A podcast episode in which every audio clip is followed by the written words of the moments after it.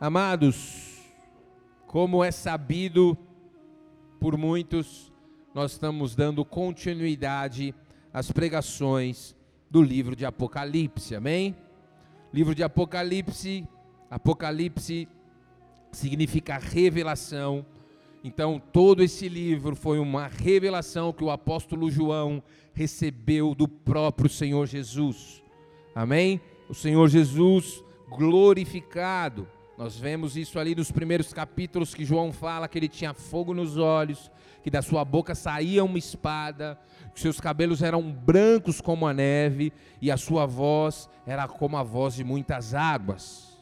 Então João, na ilha de Pátimos, depois de ser exilado pelo imperador Domiciano, o imperador romano, ele está ali para morrer, na verdade, o imperador faz isso para que João venha morrer, ser dilacerado pelas feras e para que ele não possa pregar mais para ninguém. Então o cristianismo naquela época desafiava o poder de Roma. E o cristianismo, o verdadeiro cristianismo hoje, ele desafia também o império das trevas, amém? Então, a medida que Domiciano tomou, o imperador tomou para que calasse João é colocar ele numa ilha onde não havia ninguém. O imperador já, tem, já havia tentado matar João, só que não conseguiu e muitos, e eu me incluo ne, nesses, acreditam que é por causa daquela palavra que Jesus fala no final do Evangelho, falando: Pedro, se eu quiser que ele viva até que eu volte, assim será. Amém? Então Jesus voltou para João de forma glorificada e falou: João, agora escreve tudo o que eu vou te dizer. E Deus, na sua, soberana, no seu, na sua soberania, preservou o livro de Apocalipse para que nós hoje possamos ouvir aquilo que Deus tem para os últimos dias. Amém? Então, um resumo breve aí de Apocalipse. Então, Apocalipse ele se resume em quatro partes. Então, a primeira parte são as visões e o chamado do próprio Senhor Jesus ao apóstolo João para que ele profetize. Depois disso, é é escrita as sete cartas, as sete igrejas, representando as sete eras da igreja. Amém? Vocês estão comigo? E a terceira parte é a sala do trono. No capítulo 4 e no capítulo 5 nós falamos sobre isso, a visão que João tem da sala do trono. O próprio Senhor Jesus abre uma porta e chama João para ter uma visão da sala do trono de Deus. Amém? Nós vimos no último culto que João, nessa sala do trono, ele viu um cordeiro, e esse cordeiro recebe da mão daquele que estava sentado no trono um livro. João estava chorando porque ninguém podia abrir aquele livro. Um dos anciãos que estavam ali na sala do trono disse: João, não chore, porque o cordeiro de Deus a raiz de Davi, o leão da tribo de Judá, ele é digno de abrir o livro e desatar os selos. Amém? Gente, eu estou correndo, aleluia. Mas vocês estão entendendo tudo, amém? Então, o que nós vamos ver hoje é a abertura do primeiro selo. Então, abra comigo em Apocalipse capítulo 6. Amém? Geralmente nós decorremos em todo o capítulo. É assim que nós estamos sendo instruídos pelo Espírito Santo para que possamos fazer. Hoje nós vamos falar, são sete selos, amém? Mas nós vamos falar somente de quatro selos. E esses quatro selos envolvem quatro cavaleiros do Apocalipse. Amém? Não fique com medo, você vai dormir bem essa noite, amém? Tem gente que tem medo, fala, ai meu Deus, vou ter pesadelo. Amados, eu acredito que é por isso que o Senhor pediu para que nós pregássemos sobre o livro de Apocalipse. Porque muitos de nós, quando criança, eu lembro de histórias, por exemplo, olha, não é qualquer um que pode ler o livro de Apocalipse, não, viu? Se você não tiver bem e ler o livro de Apocalipse, você pode até ter pesadelos, ficar maluco.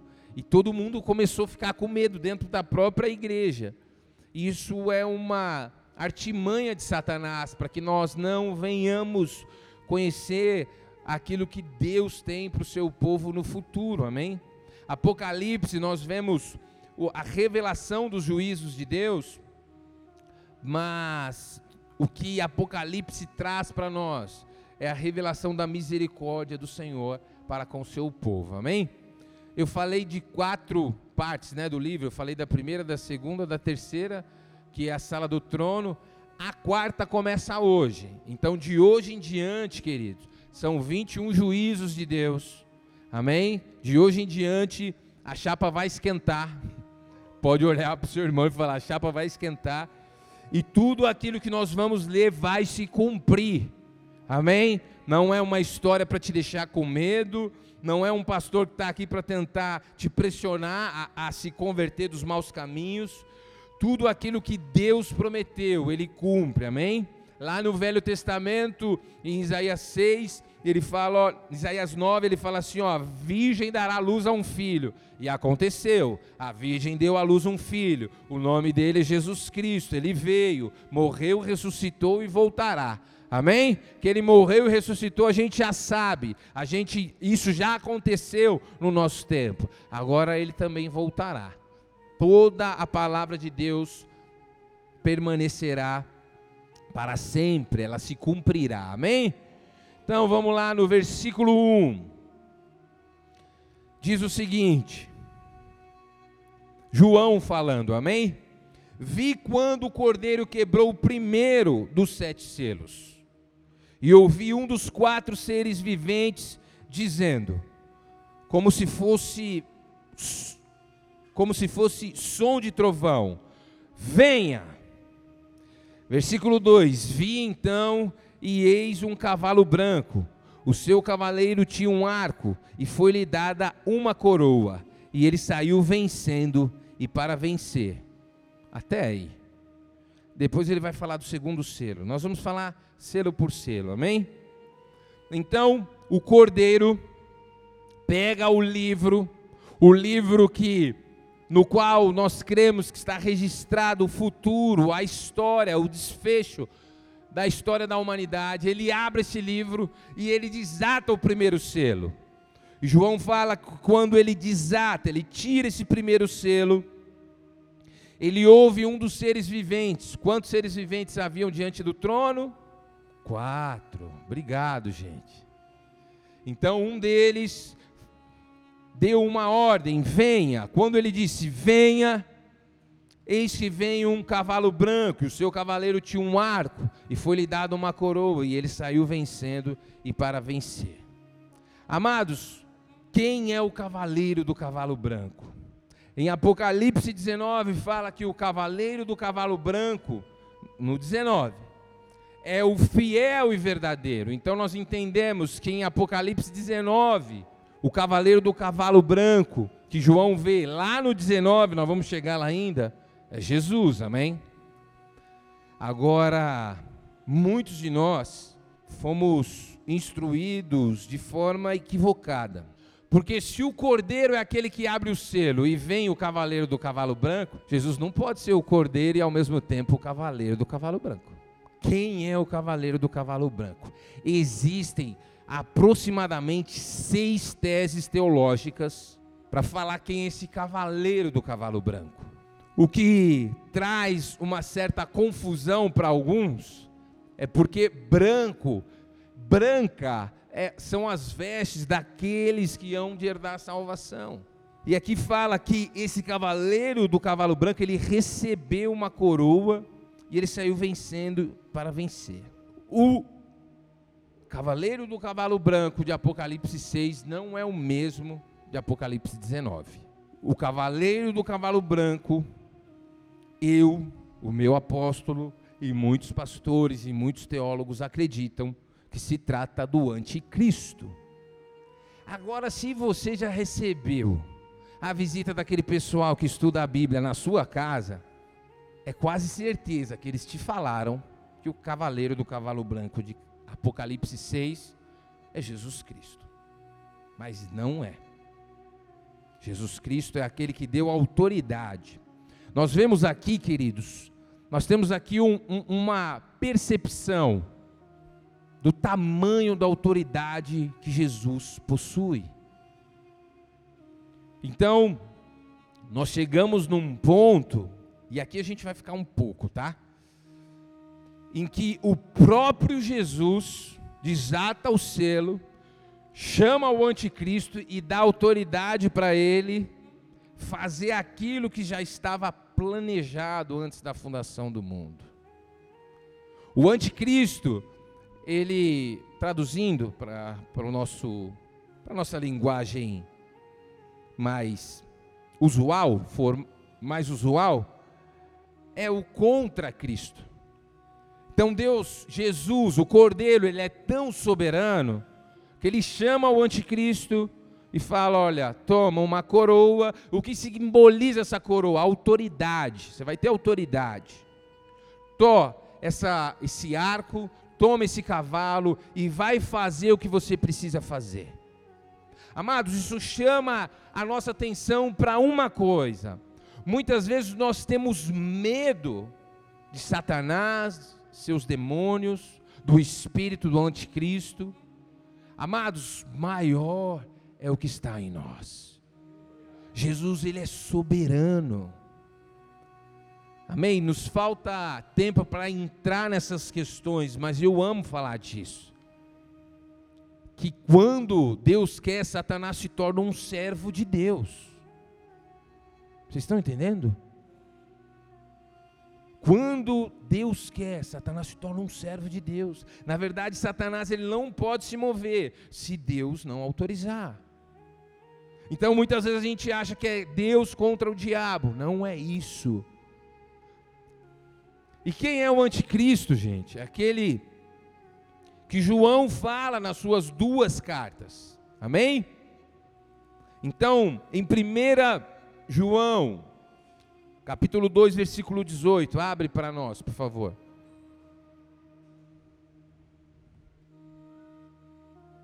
Filhinhos, esta é a última hora, e como vocês ouviram que o anticristo vem, também agora muitos anticristos têm surgido, por isso sabemos que é a última hora. Até aí. Pastor, então são vários anticristos? É, quando você lê isso aqui, você começa a pensar e, e, e racionalmente não está errado. Amados, mas para entender, todo o Velho Testamento, nós vemos tipificações de Cristo. Amém? Abraão é, um, é uma tipificação, é, é menor, assim, em comparação é absolutamente menor. Moisés, Neemias, Davi, todos esses homens apontam para alguém maior do que eles, mas eles têm características do Cristo. Amém? Assim também no reino das trevas acontece. Desde a época dos apóstolos, muitos homens se levantam como uma tipificação do anticristo. Então, aqueles que odeiam a obra, aqueles que perseguem os escolhidos, aqueles que odeiam a pregação do evangelho, eles foram tipos de anticristo. Agora eu vou falar minha opinião, tá, gente? Isso não está na Bíblia, e vocês não precisam assumir isso como verdade e sair falando e, e fazendo live sobre isso, amém? Amados, durante a história há tipos de anticristo. Em, um, em uma das quintas-feiras eu falei de um. Hitler é um tipo de anticristo. Ele queria eliminar o povo judeu. Ele queria eliminar, porque há um plano de Deus. Deus escolheu um povo. E Hitler se levanta para eliminar um povo judeu simplesmente por serem judeu. Vocês estão entendendo? Então João já estava alertando lá atrás, quando ele escreveu a primeira carta, no capítulo 12, ele fala: Olha, o anticristo vem. Põe lá de novo o versículo, por favor. Também agora muitos anticristos têm surgido. Por isso sabemos que essa é a última hora. Então, qual que é a última hora? Desde o tempo de João até agora nós estamos vivendo a última hora. Mas pastores, passaram dois mil anos, amados. Dois mil anos, para Deus, não é dois mil anos. Amém? Pastor, mas quem é o anticristo? Quem é esse que vai se levantar? Nós vamos falar um pouco disso, amém? É preciso falar um pouco disso. Queridos, nós vivemos num cenário político e nós vivimos a polêmica que o nosso presidente arrumou com a fala que ele que ele trouxe, enfim, eu não sei nem onde ele estava quando ele falou aqui, no Egito, talvez, ó. Mas amados, não se trata de política, a gente precisa entender, a gente precisa ter essa, esses estudos sobre Apocalipse precisa nos dar uma visão dos últimos dias. Você precisa olhar para as coisas e começar a ter essa, esse discernimento. E eu vou compartilhar algo com vocês que é um pouco do que eu acredito e que o Senhor tem me falado. O mundo está se dividindo cada vez mais. Amém? O nosso presidente, quando ele estava no primeiro mandato, no segundo mandato dele, ele não falaria algo desse tipo, eu não acredito. Porque naquela época, os Estados Unidos era a maior nação da Terra, era a mais poderosa. Os Estados Unidos têm aliança com Israel, então se ele falasse isso naquela época, poderia dar ruim no que diz respeito às alianças comerciais, os acordos, mas hoje não é mais assim. Existe outra potência no mundo. E você vê o mundo se dividindo. Você vê a China, a Rússia, o Irã, a Coreia do Norte de um lado, os Estados Unidos e parte da Europa do outro. O mundo está se dividindo. Pastor, o que isso quer dizer? Queridos, o que eu acredito? Que o cenário do anticristo está se levantando. Porque para o anticristo se revelar, o mundo tem que estar dividido, porque Amados, falta tempo, isso é um assunto denso. Mas eu estou tentando trazer o que é mais importante para vocês, amém? Lá em Daniel fala que o anticristo ele vai reinar, ele vai trazer paz para a terra. Então, para que ele possa surgir, vai ter que haver uma divisão e ele vai unir. Vocês estão entendendo? Então haverá, essa divisão já está aí. Então você vê países escolhendo os seus lados e vai chegar o tempo em que vai ser insolúvel. Pode chegar o tempo da gente ter uma guerra e ele ter que se levantar para solucionar a questão, para unir os povos. E nós vemos que haverá sete anos de paz e todos aqueles que estarão ali vão estar felizes, regozijando, falando: olha, até que enfim isso acabou nós somos só um povo, uma só, uma só raça, nós somos a humanidade, e depois virá os sete anos da grande tribulação.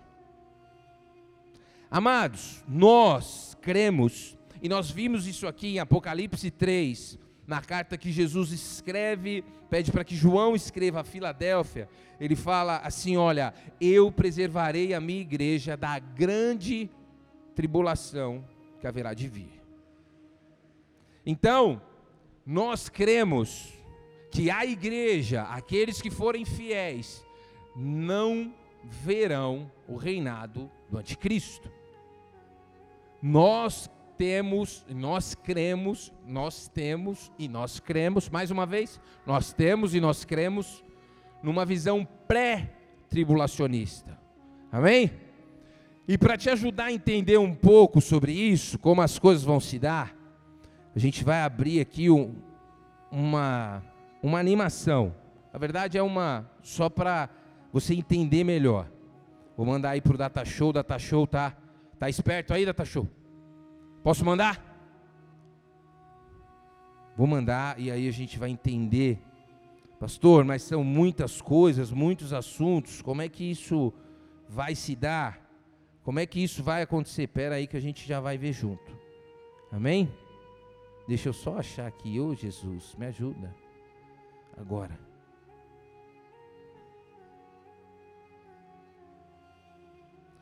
Amém. Vou mandar lá agora. Foi.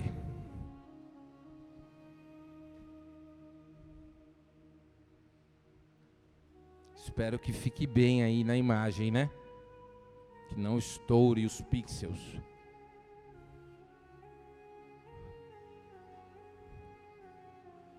Vocês estão entendendo, gente? Amém? Está fazendo sentido até agora? Amém. Olha, comeu um pedaço aqui. Mas dá para entender. Então, pastor, como é que as coisas vão se desenrolar segundo a palavra que nós cremos? Amém? Parou-se é um termo que fala da segunda, é segunda vinda de Cristo. Amém? Parou-se, pensei até em tatuar isso. Parou Só pensei, gente, não vou fazer isso. Então, parou-se é o processo da segunda vinda de Cristo. Então, como que as coisas vão se dar? Quais, qual é o passo a passo? Qual que é a cronologia dos acontecimentos? Então, um aqui, ó, pega aqui comigo, um, o começo das dores profetizado por Jesus. Amém? Ele fala: quando vocês ouvirem de guerra, de, de rumores de guerra, pai se levantando contra filho, começam o princípio das dores. Amados, eu não acredito que a gente ainda está no princípio das dores embora tem dia da semana que eu acredito que eu estou no princípio das dores. A gente vê tanta notícia ruim, tanta coisa acontecendo. Então, primeiro passo, o que vai acontecer? O princípio das dores. O segundo, arrebatamento da igreja. Amém? Vocês estão comigo aqui? Então, o arrebatamento da igreja. Isso tem a ver com as 70 semanas de Daniel. Aqui você consegue ter essa visão ter uma cosmovisão dos acontecimentos. Amém? Depois do arrebatamento da igreja vem a ressurreição. A ressurreição do corpo. Depois, quatro, julgamento bema. O que, que é bema? É tribunal em grego. Em Romanos capítulo 14, Paulo fala que todos nós havemos de comparecer diante do tribunal de Cristo. Então, no 4 ali, avaliação dos remidos, e recompensas. É aqui que você recebe o galardão ou não. A recompensa ou não. Amém? Cinco, as bodas do Cordeiro, celebrando o casamento de Cristo com a igreja. Vocês estão comigo, gente? O próximo, vem a tribulação. Percebe que a igreja foi arrebatada, amém? Vem a tribulação, e vem a grande tribulação. Aqui se levanta o anticristo. No final da grande tribulação vem o dia do Senhor, que é a manifestação da ira de Deus. No 9 haverá a segunda vinda de Cristo e todo olho o verá. Amém? Amém, queridos? Depois disso, vem o reino milenar quando Jesus reinará sobre a terra e haverá o juízo final para toda a humanidade, para todos os seres espirituais. Satanás será julgado, haverá novos céus, nova terra e uma nova Jerusalém, e ele vai reinar para sempre. Amém? Você crê nisso? Dá uma salva de palmas ao Senhor Jesus. Amados, é só um resumo, amém? Isso aqui é assunto para um ano de estudo, no mínimo. Mas, queridos, o anticristo, ele foi mencionado também em 2 João, o anticristo foi mencionado também em 1 Tessalonicenses, abre 2 Tessalonicenses, capítulo 2. No versículo 1. O apóstolo Paulo trata de escatologia com a igreja de Tessalônica aqui, amém? Ele fala, irmãos, no que diz respeito à vinda do nosso Senhor Jesus Cristo e a nossa reunião com Ele, vamos lá, pedimos que vocês não se deixem demover facilmente do seu modo de pensar, nem fiquem perturbados, quer por espírito, quer por palavra, quer por carta, como se procedesse de nós, dando a entender que o dia do Senhor já chegou. Ninguém, de modo nenhum, os engane, porque isso não acontecerá sem que primeiro venha a apostasia e seja revelado o homem da iniquidade, o filho da perdição. Esse é o anticristo. Amém? Então, não só aí, mas nós vemos em Daniel 9, 27, nós vemos. Abre em Daniel 9, 27, por favor. Só mais uma para você estar embasado. Ele, falar, ele fará firme aliança com muitos por uma semana. Nós entendemos semana, sete anos. Amém? Na metade da semana fará cessar o sacrifício e a oferta de cereais. Sobre a asa das abominações virá aquele que causa desolação, até que a destruição que está determinada seja derramada sobre ele. Amém? Amados, felizmente, o anticristo, juntamente com a besta, com o falso profeta, será lançado no lago de fogo, amém? Onde passará toda a eternidade. Nós vamos ver isso lá em Apocalipse 19. Então, o que é o anticristo? Em resumo, é o falso Messias do fim dos tempos. Que vai buscar, que vai alcançar, que vai dominar o mundo e aí alguns falam, mas a ira dele contra a igreja e Israel, a igreja não estará mais aqui, mas Deus dará uma segunda chance para os judeus. Há muitos judeus que não creem que o Messias já veio. E Deus dará uma segunda chance a eles, amém? Amados, perceba que o anticristo ele só pode ser levantado quando o cordeiro abriu o primeiro selo. O, o, anticristo vai ser a pessoa mais poderosa da terra. E você ouve, o nosso presidente já falou isso. Talvez você não goste do presidente que está aí, mas ele é seu presidente, gente. Amém? Isso não está em questão. Ele é seu presidente. E ele já falou: ó, a gente precisa de um governo dominando sobre todos os povos. A ONU já fala de um governo único. Então o cenário está sendo montado. Quanto tempo isso vai levar? Agora, como pastor de vocês, eu também preciso alertar vocês. Não se preocupem quem será o anticristo. Porque nessa corrida, muitas pessoas, pastores se levantam para falar: olha, é o Obama, é o. Agora estão falando que é quem? O, o presidente da França. Tem um novo aí, o Elon Musk. Amados, não dá para saber. E a gente também, isso também não faz diferença nenhuma para nós.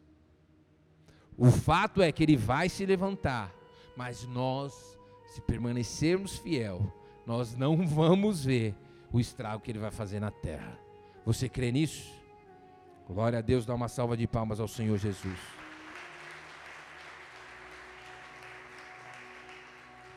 Então, queridos, é um falso Messias. Então, por isso, o cavaleiro do cavalo branco de Apocalipse 6, no versículo 2, não é Jesus. Ele recebe autoridade, ele recebe uma autorização, porque há um plano, amém? Agora vamos para o segundo selo. Meu Deus, que o Senhor me ajude.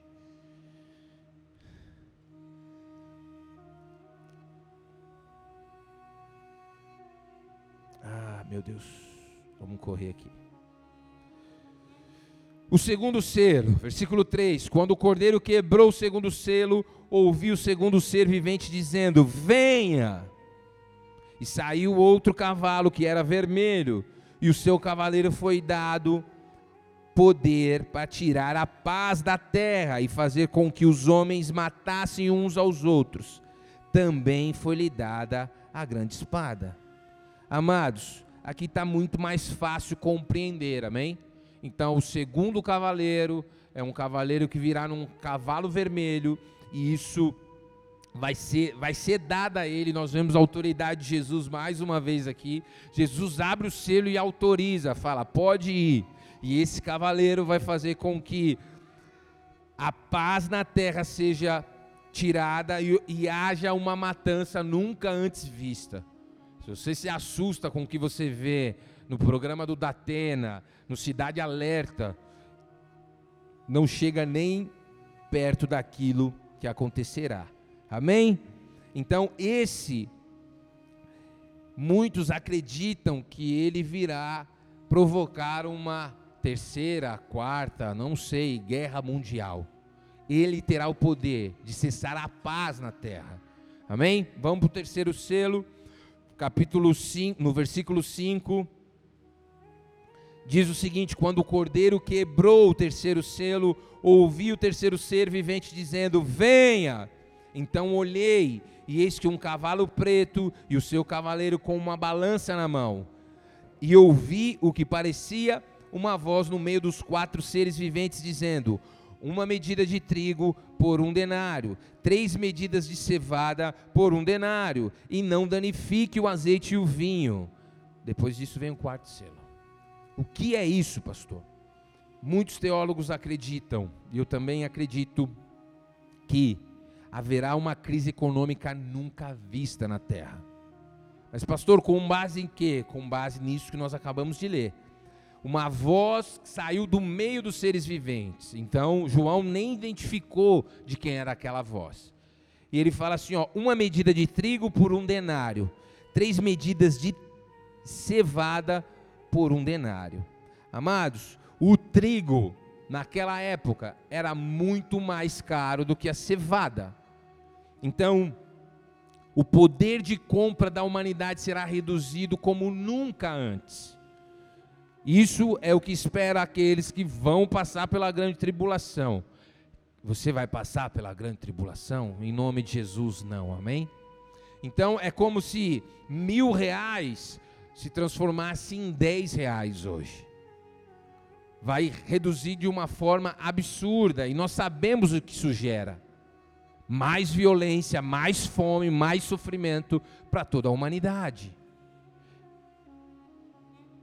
O quarto selo, quando o cordeiro quebrou o quarto selo, ouvi a voz do quarto ser vivente dizendo: Venha.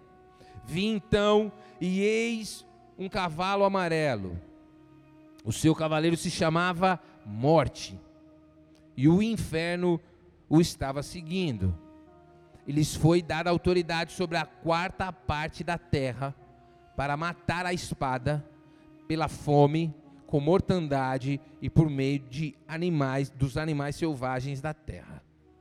Amados, será dada autoridade à quarta parte da terra. Então, esse quarto cavaleiro, ele vai poder matar por meio de mortandade. Mortandade nós vimos um tempo atrás, o Covid. É assustador para nós pensar que nós podemos passar por isso novamente. Amém? Amém? Mas queridos, eu queria, quando eu li isso, eu falei, meu Deus, de quantas pessoas a gente está falando? Então, se fosse hoje, seria dado autoridade a 1 bilhão 919 milhões e 543 mil e 664 pessoas. O Covid não, não é nem um 10% disso. Então será dada autoridade esse quarto cavaleiro para que ele possa matar a espada pela fome, através de doenças e animais selvagens. Amados, paramos aqui. Na próxima quinta-feira falaremos dos outros três selos. Os quatro selos, eles falam daquilo que Deus vai fazer na terra.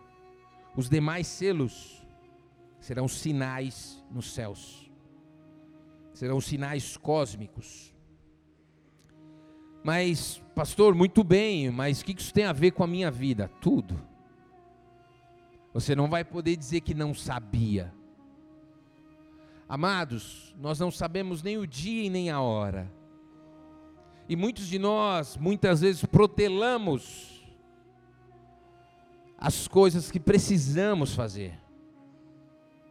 Talvez você precisa se arrepender hoje dos seus pecados. E você está falando, não, daqui a pouco eu resolvo isso. Não, eu vou resolver isso mais para frente. Pior, nós manipulamos, nós falamos, Deus vai preparar o momento. Deus não preparou ainda o momento para que eu possa me arrepender dos meus pecados, para que eu possa pedir perdão a Deus, para que eu venha abandonar essas práticas que me afastam de Deus. Amados, nós falamos um pouco aqui da nossa visão pré-tribulacionista, amém? Mas eu e alguns pastores que eu conheço, nós não somos mais meninos. Os meninos, quando nós falamos meninos, são aqueles que querem ganhar a discussão. Quem é que está certo?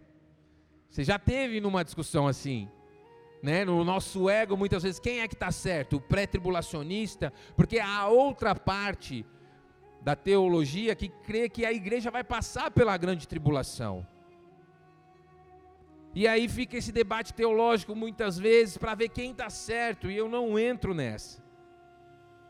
O que importa para nós é estarmos preparados. Nós cremos, com base bíblica, que a igreja será arrebatada, que ela não passará pela grande tribulação. Mas se você conversar com outro pastor que não crê na visão pré-tribulacionista, mas na pós ele vai falar: não, a igreja vai passar. Isso faz dele alguém que é um herege, alguém que não ama Jesus? Não. Amados, eu tenho aprendido com o meu apóstolo, com as pessoas que eu ando, que nós não podemos discordar naquilo que é essencial. Então, eu não posso discordar do que é salvação, do que é a vinda de Cristo, o Espírito Santo essas questões elas são secundárias. Então, outro dia eu conversando com um irmão que ele cria e ele também tinha a base bíblica dele. Falou, pastor, mas isso aqui, ó, isso aqui mostra para mim que é pós, que a igreja vai passar pela grande tribulação. Eu falei, vamos fazer o seguinte: quando chegar nós vê.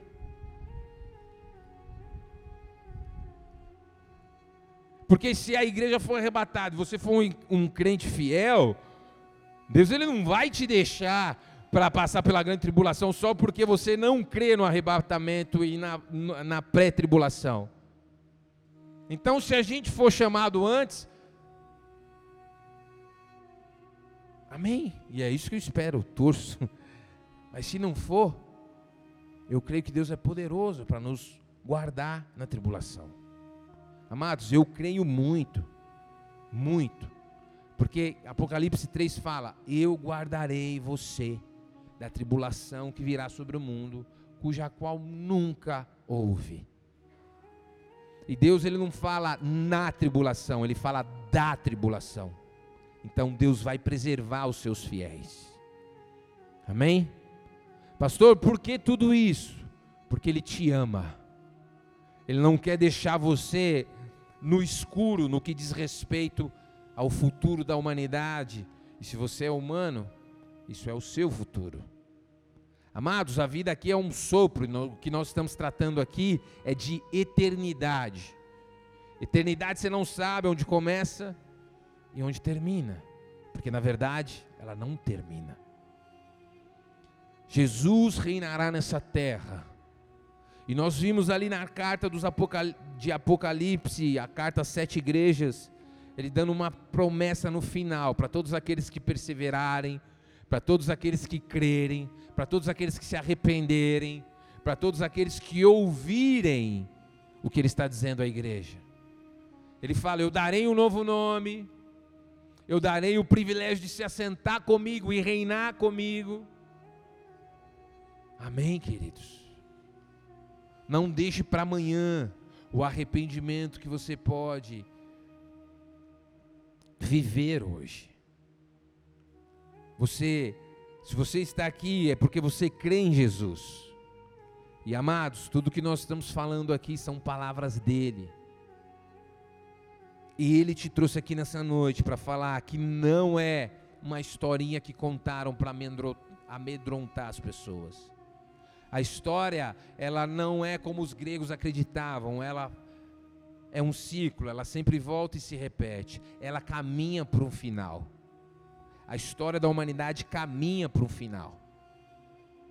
E você, somente você, vai poder responder a Deus o que você, onde você quer passar a eternidade. O pastor não pode fazer isso por você, a sua avó não pode, a sua mãe, a sua esposa, as pessoas que mais te amam, não podem fazer isso por você.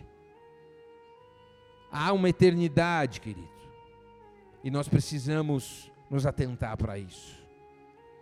Amém? O cordeiro vai desatar os selos. E pode ser que eu e você, e eu creio nisso, de todo o coração, nós vamos ver essa cena com os nossos olhos. E nós não vamos ver o reinado do anticristo. Amém? O importante é passar a eternidade com Ele e reinar com Ele para sempre. Amém? Você crê nisso? Dá uma salva de palmas ao Senhor Jesus.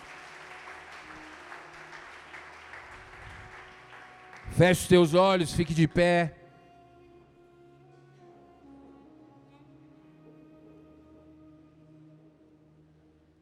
Glória a Deus. Como foi dito, você pode entrar diante do trono da graça nessa noite e receber graça e misericórdia nessa noite. Feche os teus olhos. Qual é o pecado cujo qual você precisa se arrepender nessa noite? Comece a pedir perdão a Deus. Comece a clamar por misericórdia. A palavra de Deus fala que aqueles que se aproximam dele, de maneira nenhuma ele os dispensa. O Senhor quer te acolher nessa noite. Ele quer te perdoar, ele quer te libertar nessa noite. Além disso,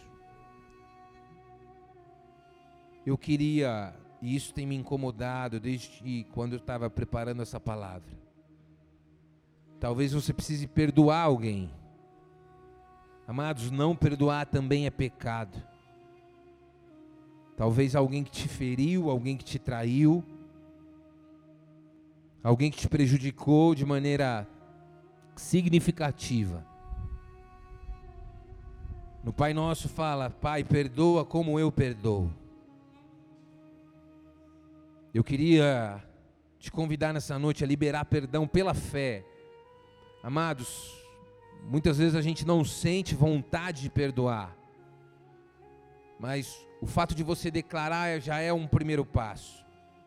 Talvez você precise perdoar o seu cônjuge, ou alguém com, que, com quem você foi casado ou casada Talvez você precise perdoar os seus pais ou seu filho.